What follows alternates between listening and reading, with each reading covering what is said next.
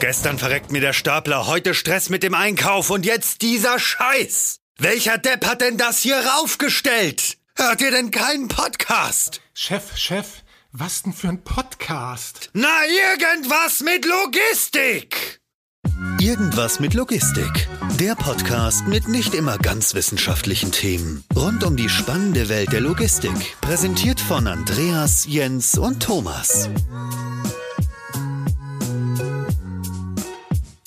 Ja, hallo und herzlich willkommen zu einer neuen Folge Irgendwas mit Logistik. Ich habe heute mal wieder den Jens bei mir. Moin Jens. Moin. Und als Gast haben wir heute den Matthias Friese bei uns. Hallo Matthias. Hallo, grüß euch Jungs. Damit man dich persönlich einordnen kann, hinterlass doch einfach mal kurz ein kleines Statement. Wer bist du eigentlich und, und was machst du hier überhaupt?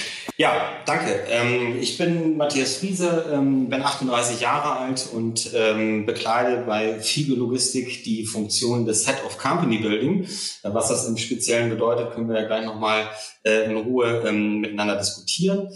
Ich habe circa zehn Jahre in meiner Vergangenheit jetzt ähm, Company Building und Venture Capital gemacht, sprich ähm, in junge, äh, dynamische Startups investiert, beziehungsweise selber welche mitgegründet und auch aufgebaut. Angefangen hat das Ganze ähm, 2009 bei Team Europe Ventures, ähm, ziemlich bekannter Company Builder von Lukas Skłodowski und Heuer Hebenstreit. Ähm, bekannte Firmen, die dort gegründet worden sind, sind unter anderem Delivery Hero, ähm, kennt wahrscheinlich der ein oder andere heute, mhm. oder Lieferheld, äh, damals auch ähm, genannt. Ganz genau. Und bin auch bei Project Adventures gewesen, habe für Rocket Internet einige Projekte gemacht und äh, 2014 angefangen selber zu gründen. Unter anderem eine ähm, Beratung für Sales, also Sales as a Service, wenn man so will die vor allen Dingen zum Ziel hatte, sehr techlastige Unternehmen, die sprich äh, Software-as-a-Service-Modelle gefahren haben, im Vertriebsbereich zu ähm, betreuen. Und ähm, in dieser Region bin ich halt immer mehr in diese Deep Tech-Geschichte reingerutscht, ähm, eben vor allen Dingen in, in Vertriebsprozesse und habe dann auch verschiedene Firmen mitgründen dürfen, unter anderem äh, Patronus.io, eine Cybersecurity-Firma, die wir 2015 ähm, mit zwei Partnern zusammen gegründet haben, habe dann ein Jahr Sabbatical gemacht und bin jetzt seit Oktober 2019 in der Funktion des Head of Company Buildings. Ähm, was ich bei FIGE genau tue, ist, dass ich mir anschaue, wo haben wir innovative Potenziale innerhalb der Organisation. Sprich, wir sind ja in, in Business Units aufgeteilt, zum Beispiel Last Mile, äh, Omnichannel, Retail, ähm, dann natürlich auch Reifenlogistik und Tech etc., Warehouse Management. Und was wir dort tun, ist, ähm, dass wir natürlich immer mal schauen, wie können wir unsere Prozesse effizienter gestalten, vor allen Dingen basierend auf Technologie- und Automatisierungsprozessen. Und diese ähm, gucke ich mir an und schaue, wo wir quasi extern neue Firmen am Markt etablieren können, das heißt neue Geschäftsmodelle eruieren und die mit unseren Teams ausbauen können. Und das Ganze tue ich hier ähm, zum Teil von Berlin auch aus, ähm, weil hier natürlich so der Meldpoint der deutschen Startup-Szene ist und ähm, mit meinem Netzwerk natürlich auch immer befruchten kann, wenn es darum geht, neue Geschäftsmodelle aufzubauen. Also die Kurzzusammenfassung von meiner Seite wäre erstmal so ein klassisches Wow. so viele äh, unterschiedliche Dinge äh, Unternehmen gegründet, finde ich, finde ich immer spannend und viele Sachen, von denen ich auch nur die Hälfte verstehe. Ähm, vor allem, wenn es um äh, diese ganze Cybersecurity-Geschichte und sowas geht.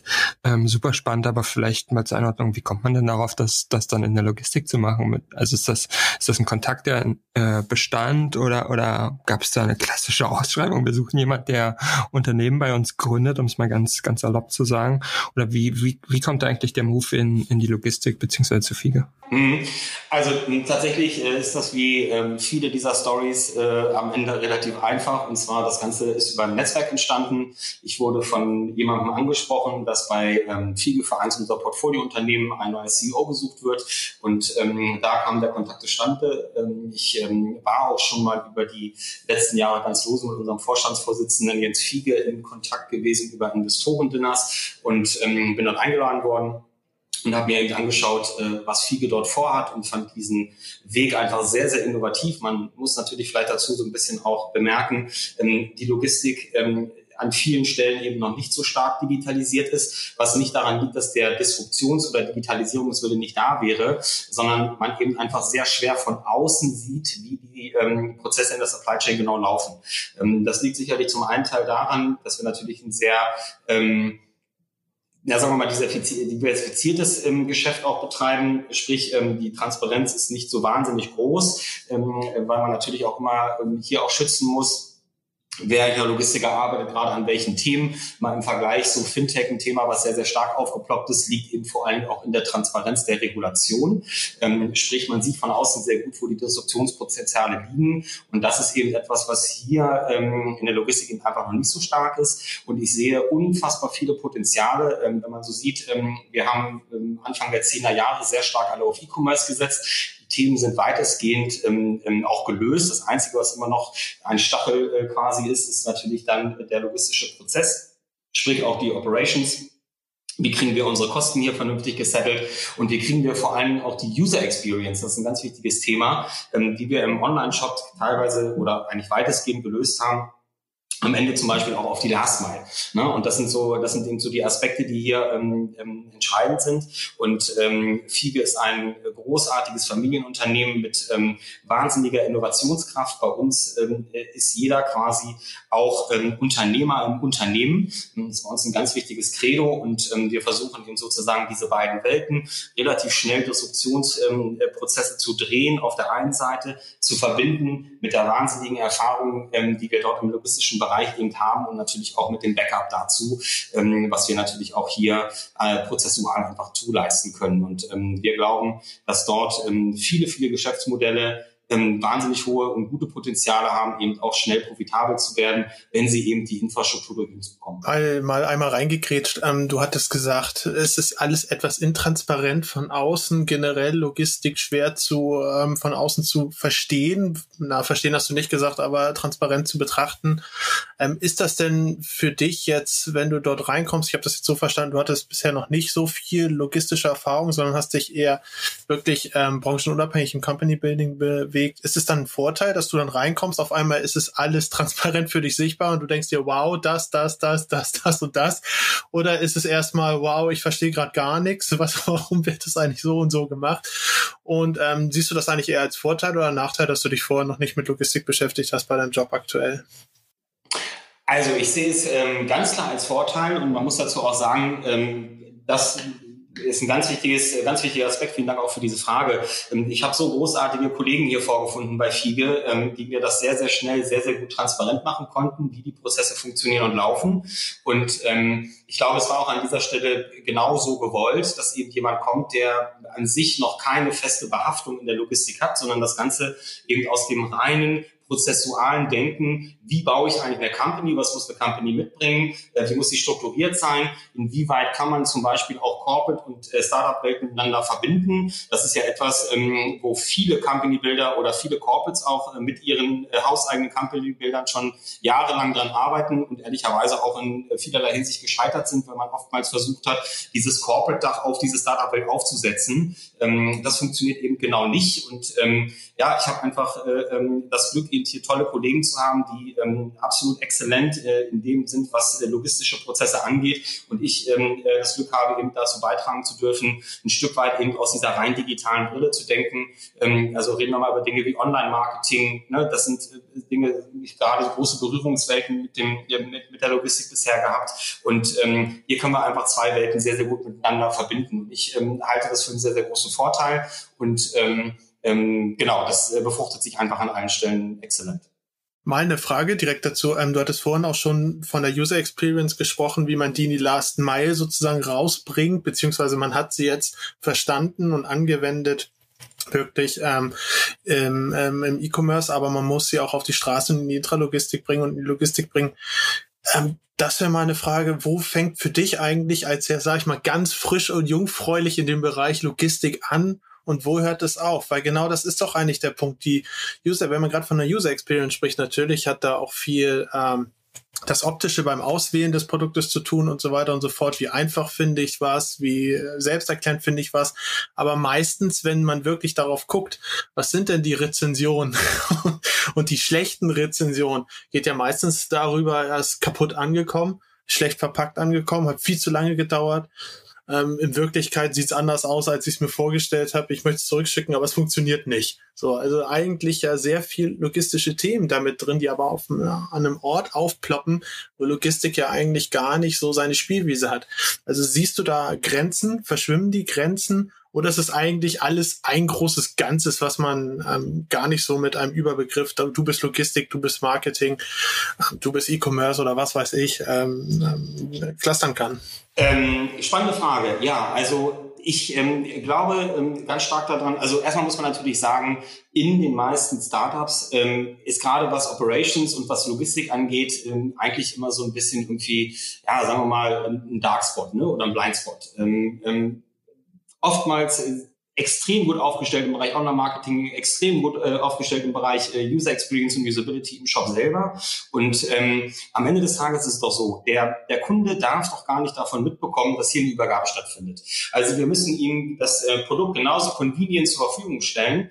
Und ähm, da haben wir eben das äh, große Glück ähm, mit unserem Last Mile Start Angel, äh, die ja auch in Hamburg sitzen, einen Partner zu haben, ein eigenes Startup zu haben, die genau diese Prozesse so weiterdenken und sagen, okay, ähm, hier ist der Checkout vom Online-Shop, ähm, was muss ich jetzt eigentlich genau andelivern, zu welchem Price Point und was will der Kunde eigentlich genau haben? Und am Ende sind wir doch da als Konsumenten auch alle gleich. Ähm, wir möchten gerne, dass unser Produkt, was wir bestellt haben, nicht so schnell wie möglich einfach nur da ist, sondern auch dann da ist, wenn wir zu Hause sind. Weil der entscheidende Punkt ist natürlich der zu sagen, ähm, Angel zum Beispiel liefert hauptsächlich in den Abendstunden, das machen wir über Verlage.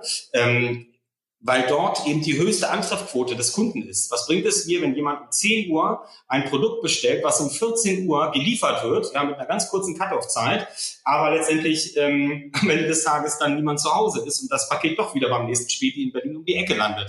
Ähm, und diese Prozesse zu Ende zu denken und die auch mehr convenient zu machen und die Zielstellraten ähm, viel mehr zu erhöhen, genau das ist unser Ziel an dieser Stelle. Und ja, es ist ein fließender Prozess und ähm, genau sehen wir hier unsere Stärke, dass wir als Logistiker Logistiker genau wissen, wie können wir quasi vom ähm, ähm, Umverteilungszentrum genau an den, an den Microhub liefern und dann mit einer ganz kurzen Zustellzeit die höchste Customer Experience ähm, ähm, am Ende des Tages auch gewährleisten, indem wir Zustellquoten weit jenseits der 99 Prozent äh, an den Customer ausliefern, so dass der Kunde überhaupt nicht merkt, dass hier eigentlich zwei ähm, äh, Dienstleister an der Stelle, also der Online-Shop selber und auch der Logistiker am Werk waren, sondern es einfach einen reibungslosen Prozess gibt. Und äh, das ist etwas, woran sich ähm, vor allen Dingen Online-Shops immer wieder die Zähne aus, ausbeißen, weil sie eben auch keinen Logistiker an der Seite haben, der das so convenient und so disruptiv denkt, wie wir das tun.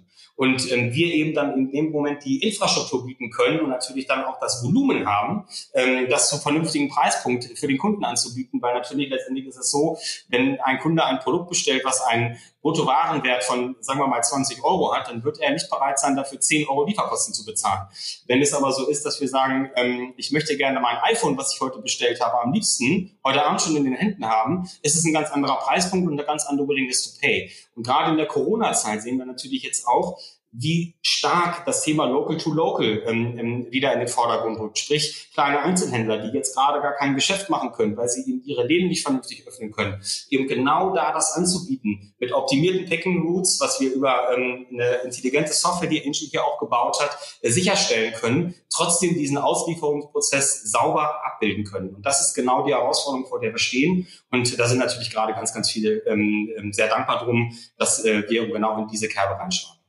Wenn du aber sagst, gerade dieses Local to Local und auf der anderen Seite redest du von optimierten Routen und intelligenter Software, ähm, überfordert das nicht gerade diese ganzen Local to Local, die jetzt eine, eine, eine sehr, sehr einfache Lösung eigentlich in solchen Punkten brauchen? Ist es vielleicht alles dann an der Stelle ein bisschen schnell, weil so wie du das gerade erklärt hast, ähm, inhaltlich ist es sehr, ja, ist sehr in sich schlüssig. Fragt man sich natürlich, warum ist das denn noch nicht alles so? warum äh, hat sich das ja. noch nicht überall durchgesetzt? Ja. Und ähm, die Leute schreien danach, lass uns das bitte so machen und bitte lass uns das mit Angel machen, weil die kommen immer, wenn ich da bin. Mhm. Ja, ähm, ist, es, ist es dann vielleicht an der einen oder anderen Stelle vielleicht auch ein paar Schritte zu schnell und zu weit gedacht? Also letztendlich ähm, reden wir natürlich auch nicht über einen speziellen Kunden jetzt in diesem Fall. Also Natürlich das Thema Local to Local ist für uns extrem wichtig, weil wir es jetzt gerade als Aktualitätscharakter sehen ähm, und natürlich auch hier die Wirtschaft stark unterstützen möchten ähm, mit diesem Thema. Auf der anderen Seite haben wir natürlich auch sehr, sehr große Accounts, die ähm, äh, gerade bei diesem Thema ähm, auch versuchen, irgendwie äh, das nochmal mehr zu optimieren und auch ihre Lieferrouten zu optimieren. Das greift alles am Ende des Tages ineinander über. Und ähm, ja, ähm, wahrscheinlich sind wir jetzt auch relativ schnell. Das ist auch unser Anspruch an dieser Stelle, muss man ganz offen sagen. Und wir merken gerade jetzt, diese Zeit zeigt uns noch mehr den Need dazu, eben genau das, äh, diese Prozesse, die wir eigentlich schon vorgedacht haben und die wir eigentlich schon seit anderthalb Jahren mit Angel ähm, so fahren, äh, wie wichtig sie am Ende des Tages sind, eben genau wenn solche ähm, Neckbreaker zustande kommen, wie eben so eine Corona-Krise, äh, dass man eben sagen muss, worauf setzen wir jetzt eigentlich? Und ähm, wir spüren jetzt gerade hier ähm, einen sehr viel größeren Disruptionswillen, auch von verschiedenen Unternehmen, die sagen, ja, vielleicht ist die äh, Time now, dass wir genau jetzt an dieser Stelle uns intensiver damit beschäftigen, wie können wir das Ganze eben digital besser abbilden, ähm, weil es eben im Moment nicht möglich ist, in den großen Markt zu gehen und äh, oder auch in den kleinen Markt zu gehen, um dort die Waren selber einzukaufen. Ist dieser dieser Disruptionsgedanke, den man ähm, aktuell ja so ein bisschen ja verstärkt sieht und den du den du gerade auch geschildert hast im, im Bereich letzte Meile, ist das irgendwas, was euch auch noch in anderen Bereichen widerspiegelt? Ich meine, es kommen jetzt vermutlich weniger Leute auf die Idee, auch ich könnte ja äh, mal über einen neuen Logistikdienstleister nachdenken. Da frage ich doch mal mal bei Fiege, ob die Bock haben, äh, meine Waren abzuwickeln, sondern es sind ja eher dann irgendwie kleine, schnelle, einfache Lösungen, wie beispielsweise die, dieser letzte Meile-Gedanke.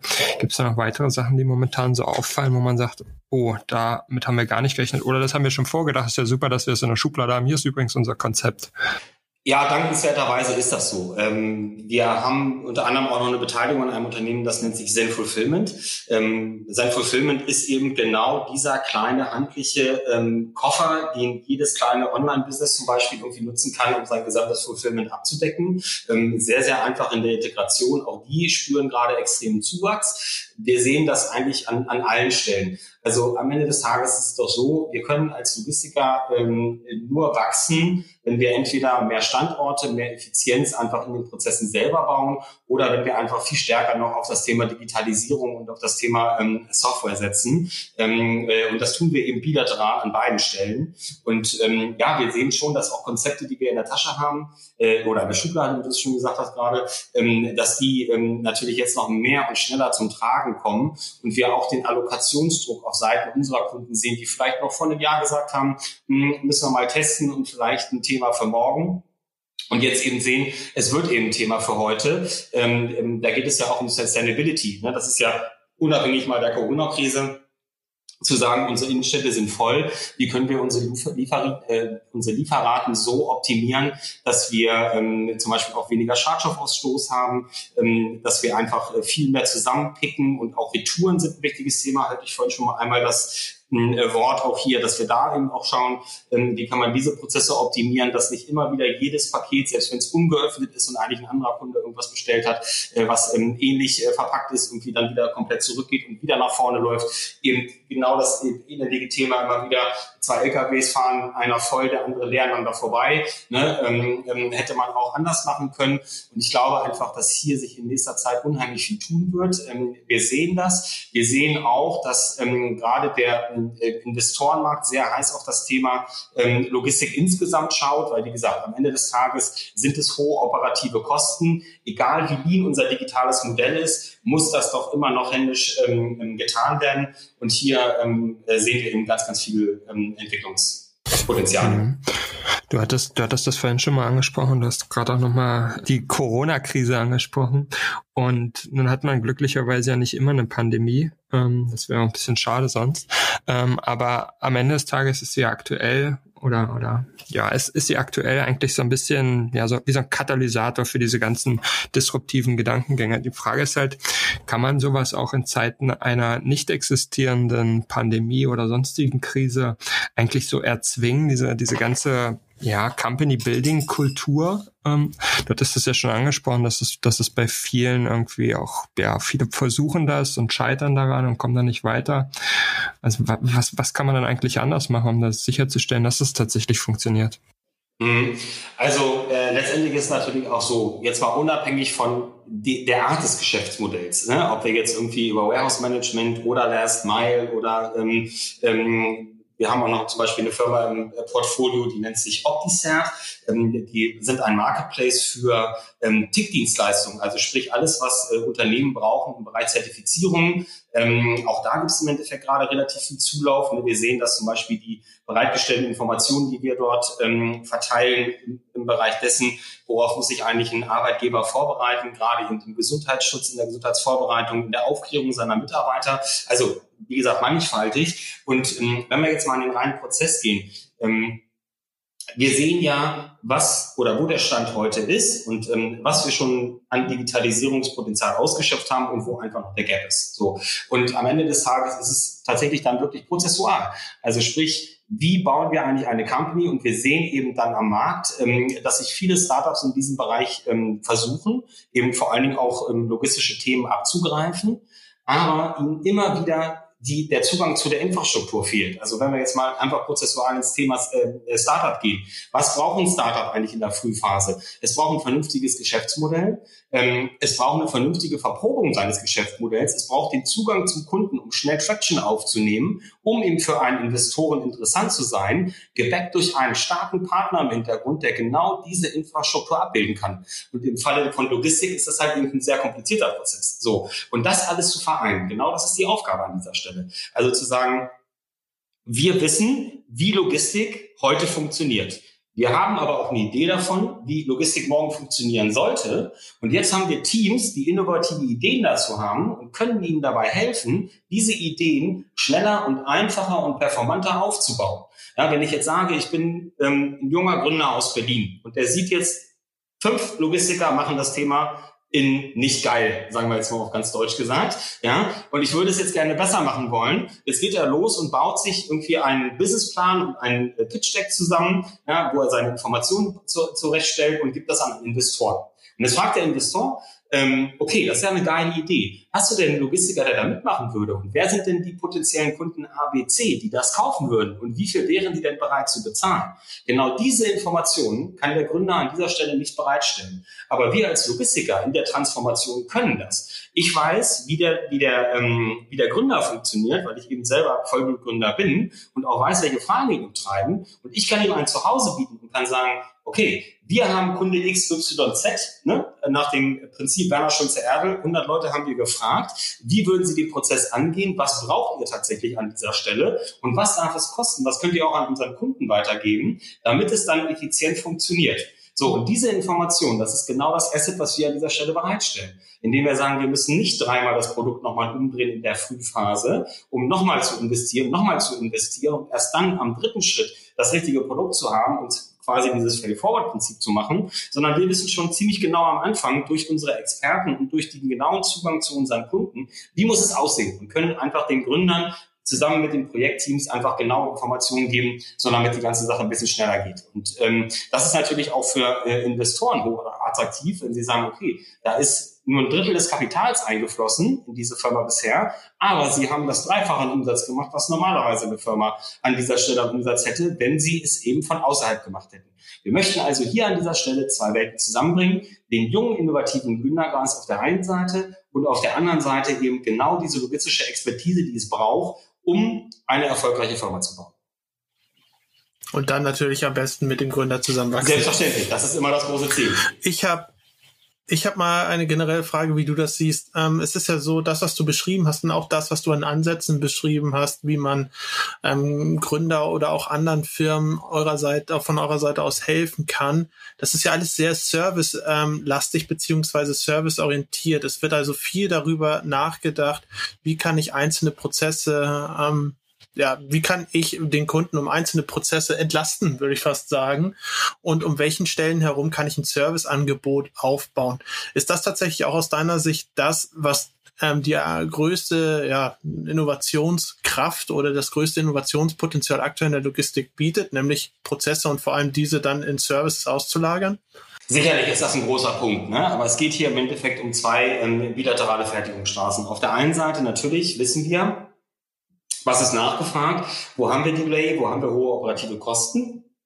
Und wenn jemand auf uns zukommt und sagt, ich hätte eine Idee, wie wir das zum Beispiel effizienter machen können, äh, sind wir natürlich dafür total offen. Auf der anderen Seite geht es halt einfach um tatsächlich die serielle Fertigung von Firmen.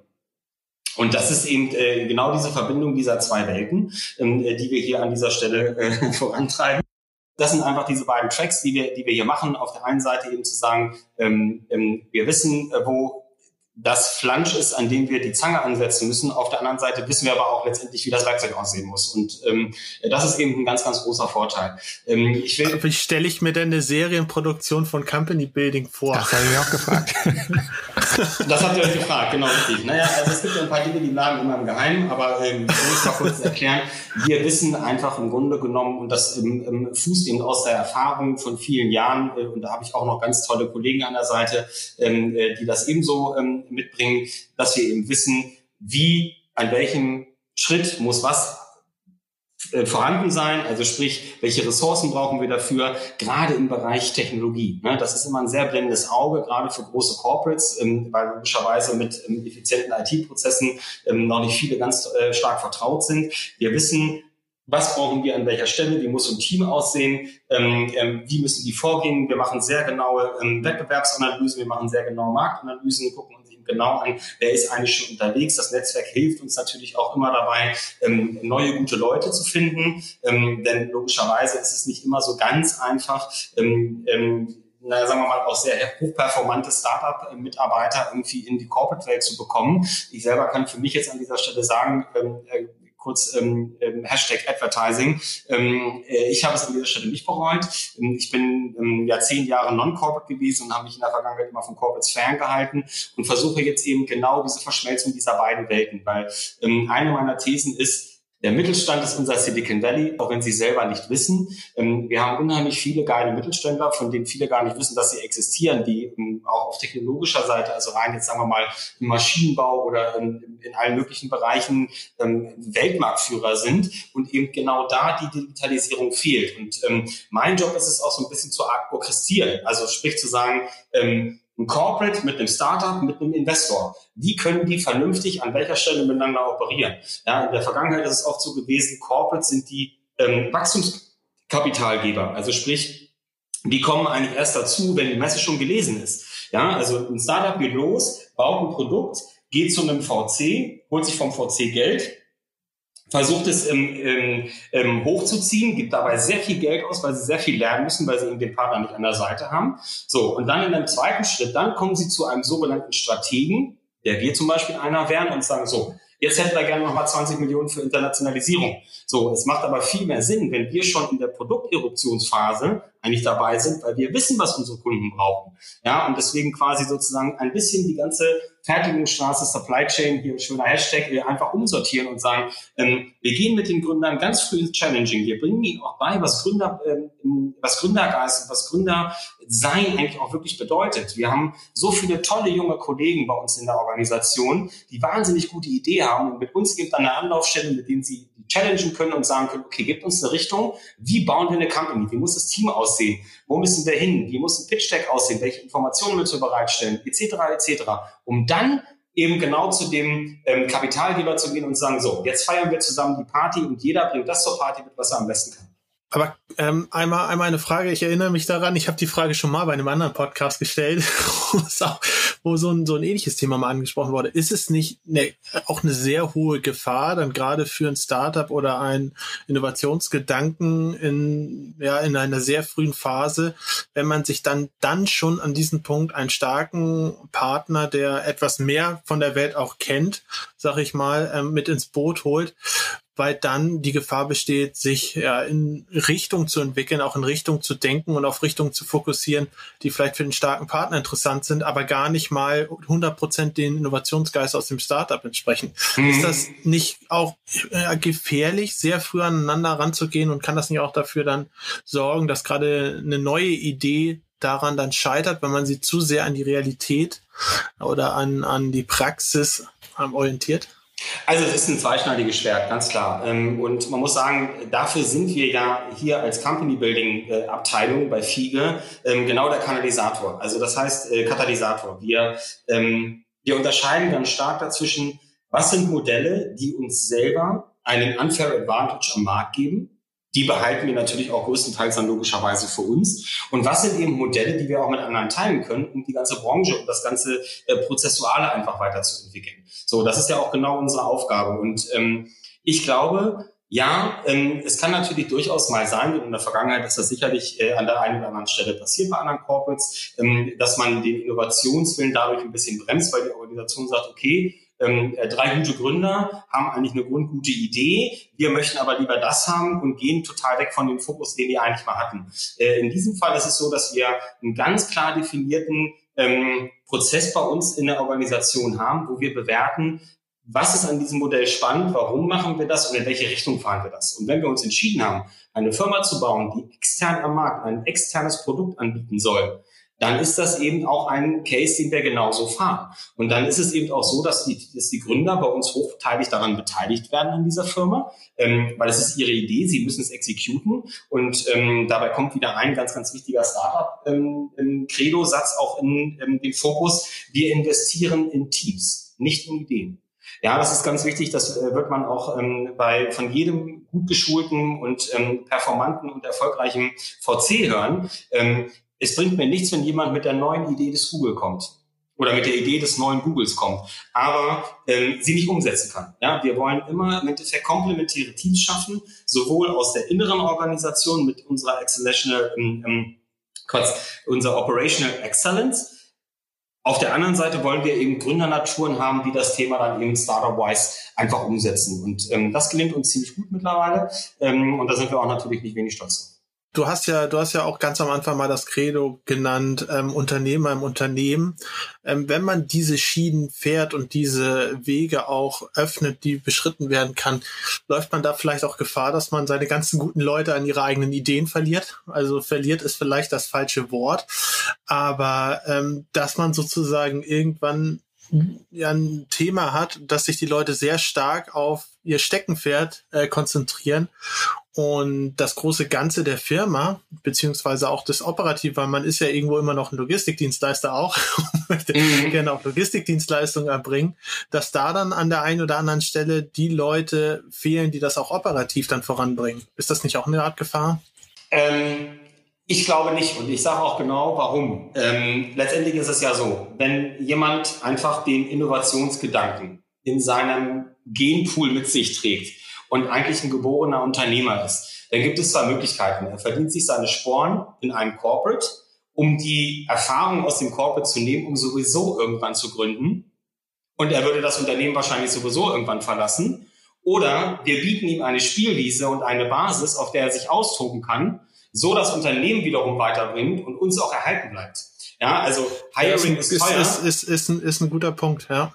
Ne, Hiring ist teuer und ähm, gute Nachwuchsleute zu bekommen, ist auch immer ganz schwierig. Ich bin noch viel mehr da interessiert, meine Mitarbeiter so es gehen weiterzuentwickeln, dass sie das Potenzial, was sie haben, in sich vollkommen ausschöpfen, als jemand, der viel mehr performen könnte, irgendwo in einem untergelagerten Prozess irgendwie drin zu lassen, nur weil er diesen Job jetzt besonders gut macht. Ich behaupte, ähm, Unternehmen, die so denken, haben keine langfristige Zukunft mehr. Und wir wissen, heutzutage gibt es nicht mehr ähm, too big to fail, ähm, siehe Hashtag Stecker, ähm, dass wir müssen uns einfach immer weiter disruptieren. Und so sind wir auch ein Nährboden und auch eine Basis und auch eine Anlaufstelle und eine geliebte Anlaufstelle eben einfach für junge, innovative Mitarbeiter. Denn das Thema Word of Mouse ist auch im HR immer noch ähm, sehr, sehr wichtig, die dann weitertragen. Also bei denen kannst du dich wahnsinnig viel weiterentwickeln. Ne? Also vieles Unternehmen, was dir ähm, die Basis bietet, wirklich alle Ideen auszuschöpfen und wir fordern das von unseren Mitarbeitern ähm, ganz, ganz stark. Also das ist eben nicht so, bei uns bleibt keiner auf dem falschen Posten hängen, nur weil er das gerade an dieser Stelle relativ gut macht.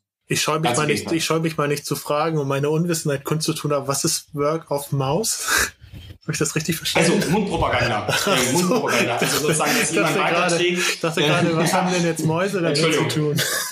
Nee, nee, nee. Ähm, ähm, ähm das ist die ähm, Startup-Sprache die verstehst du nicht so gut jetzt. Ja, das ist okay. Ich glaube auch deswegen, deswegen ja. spielt sich das ganze Thema auch in Berlin ab und nicht in Hamburg. Ich dachte mal Logistik und innovative Logistikideen, dafür müsste man auch mal nach Hamburg fahren, aber jetzt verstehe ich das. Tue ich auch.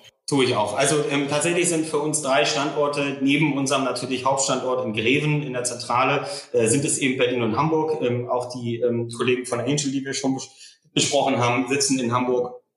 Natürlich äh, ist äh, Hamburg ein Logistik-Meltpoint, während ähm, Berlin einfach der Startup-Meltpoint ist glücklicherweise geografisch sehr nah aneinander gelegen. Und ähm, nee, wir gucken uns natürlich schon extrem äh, in der ganzen Republik um. Und ich muss auch mal hier eine Lanze brechen an dieser Stelle.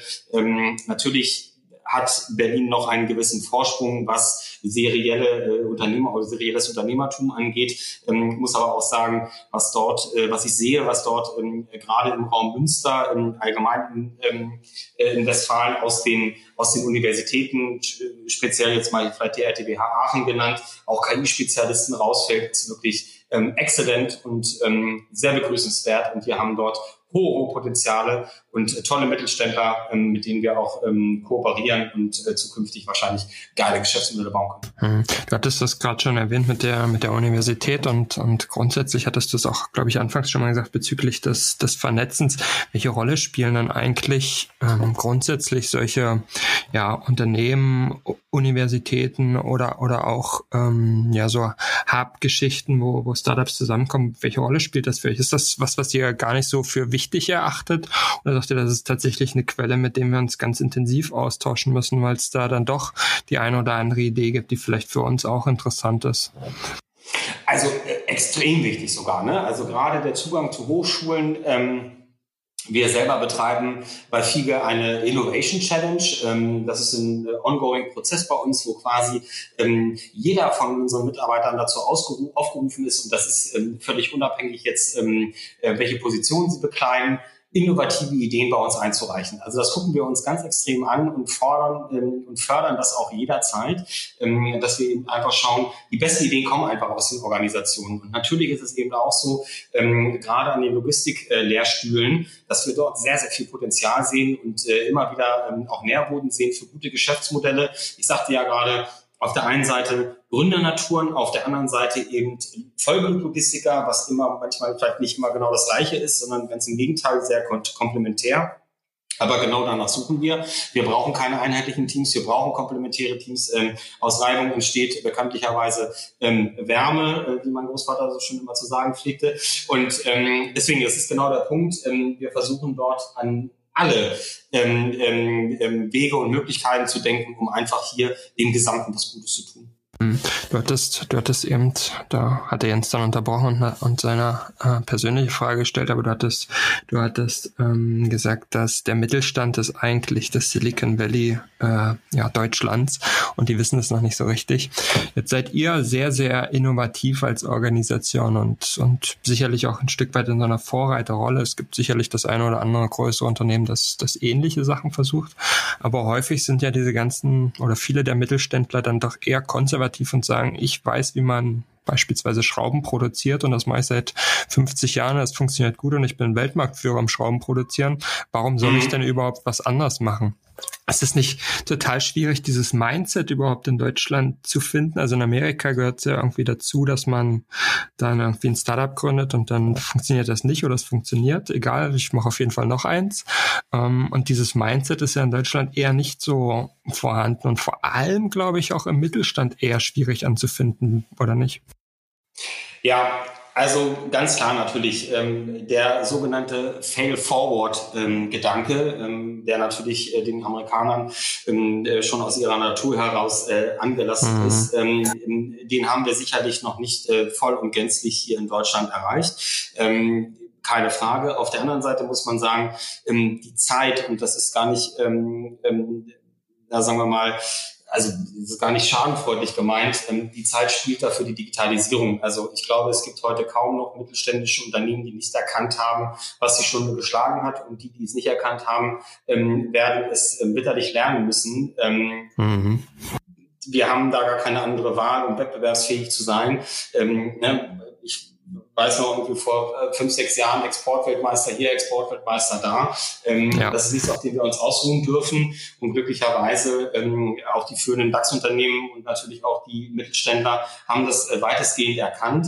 Und ähm, klar, am Ende des Tages ist es immer so, es geht darum, zusammen zu partizipieren. Also ich bin, ähm, das ist jetzt auch wieder vielleicht ein persönliches Credo, äh, immer eher ein Freund von Konsolidierung als von Separatismus. Ähm, das gilt übrigens für alle Lebensbelange, wenn ich das mal so sagen darf. Ähm, ich glaube, dass wir kooperativ hier noch viel, viel stärker zusammenarbeiten müssen. Und ähm, wenn ich mich zurückerinnere, als wir 2009, 2010 mit Digitalgeschäft angefangen haben ähm, oder ich angefangen habe und da ist da immer noch hieß so, nee, das das brauchen wir jetzt nicht und das wird dann doch irgendwie mal anders. Ähm, fünf Jahre später saßen dann Kollegen von uns dort in den Aufsichtsräten äh, und haben denen erklärt, wie es dann zukünftig strategisch laufen soll. Auch das sage ich nicht mit Bitterkeit, sondern eigentlich eher mit einer freudigen Weiterentwicklungsthematik. Ähm, ähm, und es äh, geht einfach darum, dass wir zusammenarbeiten müssen. Wir müssen uns konsolidieren. Ja. Der Mittelständler muss ähm, verstehen, dass äh, die Metriken, die vor 20 Jahren eben noch gegolten haben, und er war ja selber mal Disruptor, ähm, muss man ja auch mal sagen, ich meine, vieles Unternehmen in der fünften Familiengeneration, ähm, äh, dort wurde sich ständig disruptiert. Ähm, das hat ja nun nichts mit dem Alleinstellungsmerkmal Digitalisierung zu tun, sondern wir müssen einfach unsere Prozesse, unsere mhm. Vorgehensweisen immer und immer wieder hinterfragen, um hier ähm, besser, effizienter zu werden und eben nicht nur einfach, um unsere Margen zu steigern, sondern auch eben äh, Sustainability habe ich schon mal angesprochen. Auch das ist für uns ein wichtiges Thema. Ne? Die Logistikbranche steht an vielen Stellen immer wieder unter der Kritik, ähm, großer Umweltverschmutzer zu sein. Äh, auch das ähm, ähm, sind Themen, die nehmen wir sehr ernst. Und ähm, ähm deswegen glaube ich einfach, diese Konsolidierung ist un ähm, äh, unabdingbar. Und ähm, die, die es verstanden haben, sind die auch, die morgen noch weiter mitspielen im Game. Und die, die es eben nicht verstanden haben, nicht. So einfach ist das wahrscheinlich. Aber jetzt kommt vielleicht eine Frage der Unwissenheit. Also grundsätzlich teile ich deinen Gedankengang zu 100 Prozent. Denke auch, dass das der Weg ist, wie es, wie es eigentlich nur funktionieren kann. Die Frage ist dabei eigentlich, gibt es eigentlich am Markt alle Tools, die man dafür braucht? Also sprich, wenn ich jetzt als Mittelständler ein logistisches Problem habe und ich möchte gern mit Startups zusammenarbeiten und disruptive Gedanken einführen. Wie gehe ich denn da vor? Also grundsätzlich, ja, okay, ich habe irgendwie den Bedarf, die letzte Meile local to local zu machen. Okay, dann äh, google ich und vielleicht finde ich dann Angel, vielleicht auch nicht. Aber gibt es eigentlich tatsächlich mhm. diese Übersicht? Gibt es diese Plattform, die mir sagt, okay, ich suche irgendwie innovative Logistik, Startup-Ideen beispielsweise, an denen ich irgendwie ja das Versuchskaninchen sein kann oder wo ich früh partizipieren kann? Gibt es das überhaupt? Also, schauen wir mal, was noch so kommt. nein, also ähm, ähm, letztendlich nein, das gibt es so in dieser Form noch nicht. Ähm, ich glaube, ähm, okay. dass man äh, mit dem richtig scharfen Blick, so wie man sich auch andere Themen anguckt, glaube ich, relativ schnell erkennen kann, welche Logistiker, na sagen wir mal zumindest sehr stark innovationsgetrieben sind. Mhm. Und ähm, da ist natürlich immer die Möglichkeit, sich auch dort zu melden, ähm, um ähm, quasi mal zu diskutieren, was können wir eigentlich in der Zukunft machen. Und am Ende des Tages ist es auch gar nicht Aufgabe des Kunden, alleine zumindest, ähm, ähm, die Disruption voranzutreiben oder ähm, ähm, die Optimierung von Prozessen, sondern eben unser Job. Und das äh, nehmen wir eben sehr ernst. Und ähm, wie ich ja auch schon eingangs sagte, ähm, es wird sich unheimlich viel in dieser Landschaft verändern. Ähm, gerade in den nächsten Jahren ist, wie gesagt, Logistik ähm, ist das Top-Thema ähm, äh, der nächsten Jahre, ähm, gerade ähm, was ähm, Retail Management etc. angeht. Und ähm, nochmal, ähm, auch wenn die Corona-Krise jetzt nur ein Footstamp ist an dieser Stelle, ähm, hat es wahrscheinlich den Prozess extrem beschleunigt, extrem beschleunigt, ähm, weil wir eben sehen, auch die Art, wie wir kommunizieren. Ich meine, äh, wir nehmen ja jetzt diesen Podcast auch äh, über, ein, ähm, digitale, über eine digitale Plattform auf. Vielleicht hätten wir uns im Zweifelsfall auch persönlich getroffen. Ähm, wie verändert eigentlich das neu ein ähm, ähm, ja, sagen wir mal, eingepflegte Verhalten. Ja, also wir werden ja alle gerade neu sozialisiert. Ist es noch nötig, ähm, von Frankfurt nach London, nach San Francisco etc. zu fliegen, um äh, drei halbstündige Meetings zu haben, oder kann man das Ganze auch einfach mit dem Zoom-Call machen? Ähm, und ähm, inwieweit ist es eben noch so? Und natürlich sage ich das auch mit dem weinenden Auge als ähm, großer Supporter persönlich meiner lokalen ähm, Geschäfte, die ich hier bei mir in Berlin drumherum habe wir kommen eben nicht darum rum, auch das zu befrieden, was der, ähm, was der Konsument in der Zukunft haben will. Und das ist eben einfach auch die, die Bequemlichkeit, online zu bestellen und zum richtigen Zeitfenster sein Paket in der Hand zu halten. Und ich glaube, dass ähm, wir hier einige ähm, ja. Ähm, Fahrt aufnehmen werden, ähm, gerade eben was äh, die Digitalisierung auch von Lieferprozessen, um da nochmal zu bleiben bei dem Thema, ähm, angehen wird. Das ist, ähm, das ist einfach so. Und äh, ähm, darauf müssen wir uns einstellen. Mhm. Und da können wir jetzt entweder sagen, mach mal die Augen zu, ne? wir ja. drei Affen, ähm, oder wir gehen da aktiv rein. Und äh, wir von Fiege. Ich habe ich hab mal eine, äh, eine abschließende Frage eigentlich, ähm, die sich so ein bisschen bei mir rauskristallisiert oder manifestiert hat, jetzt auch bezogen auf die letzte Frage, die Andreas gestellt hat, oder auch das, was du davor gesagt hast hinsichtlich äh, Konsolidierung anstatt Separatismus. Ist es nicht eigentlich dann absolut ähm, ja, destruktiv, beziehungsweise wäre es nicht absolut destruktiv zu sagen, okay, Logistik, wir machen Logistik wirklich transparent. Also nicht nur an dieser einen Stelle, wo Andreas auch gefragt hat, welche ähm, wo finde ich eigentlich welche Startups zu welchem Thema, sondern wirklich zu sagen, okay, Prozess als auch ähm, das ganze physische Bewegen dahinter wirklich äh, transparent darzustellen dann hätte man ja den Punkt, jeder könnte daran partizipieren, jeder könnte sich daran weiterentwickeln. Und ich hätte auch den Punkt, dass ich verstehen würde, was ist eigentlich was. Es ist nicht nur Umweltverschmutzung, es ist nicht nur der Wagen auf der Straße, sondern genau diesen Punkt einfach zu haben, möglichst viel Transparenz rauszuholen dann würde man ja auch, sage ich mal, diese Hürde wiederum leichter überspringen können, die du ganz am Anfang benannt hast, wo du gesagt hast, okay, viele destruktive Punkte kann man auch einfach nicht erkennen, weil die Supply Chain, die Logistik so wenig transparent ist. Ja, also auch hier wieder zwei Strecken. Natürlich ist es so, dass ähm, äh, es natürlich immer mal auch ähm, ein Gewürz gibt, was man für sich behält in der Mischung, keine Frage. Auf der anderen Seite, es geht gar nicht darum, quasi für den ähm, ähm, Retailer jetzt den Prozess so transparent zu machen, sondern ihm den so einfach zu portionieren, dass er sich darüber keine Gedanken machen muss. Weil das ist unser Job. Ne? Ähm, wir wollen Lösungen anbieten, die mit ähm, wenigen Klicks implementiert sind, wo eben der äh, Implementierungsaufwand ähm, für unseren Kunden möglichst gering ist und er sagen kann, genauso wie wir das in, in der Buchhaltung, im Rechnungswesen etc., was auch immer es alles so gibt, ähm, dass wir, dass wir das so einfach machen, dass er im Endeffekt nur sagen muss, also ich muss mich hier anmelden, ich muss hier einige Informationen ähm, für das Setup bereitstellen und den Rest macht der Dienstleister für mich. Genau das ist unser Handlungsanspruch. Ne? An allen möglichen Stellen, die man sich jetzt da gerade vorstellen kann. Das gilt eben nicht nur für Last Mile, sondern auch für alle anderen Prozesse. Und ähm, das ist unser Handlungsanspruch. Ähm, genau diese Einfachheit und diese Convenience ähm, äh, auch im logistischen Bereich zu führen. Also eigentlich zusammengefasst Logistik as a Service. So wie ja, viele, viele andere Dinge auch as a Service laufen, Logistik auch und das ganz, ganz einfach. Schönes, schönes Das denke ich auch, Matthias. Ich danke dir für, für deinen Input, was ich unglaublich spannend ja, ich fand auch. und, und die, eure Ansätze super, super interessant fand. Ich glaube, es sind hochinteressante, ja, etwas mehr über, als 45 Minuten und ja, an der Stelle vielen lieben Dank für die Zeit und bis zum nächsten Mal. Sehr gerne. Ich danke euch. Ciao, ciao. Ciao. ciao.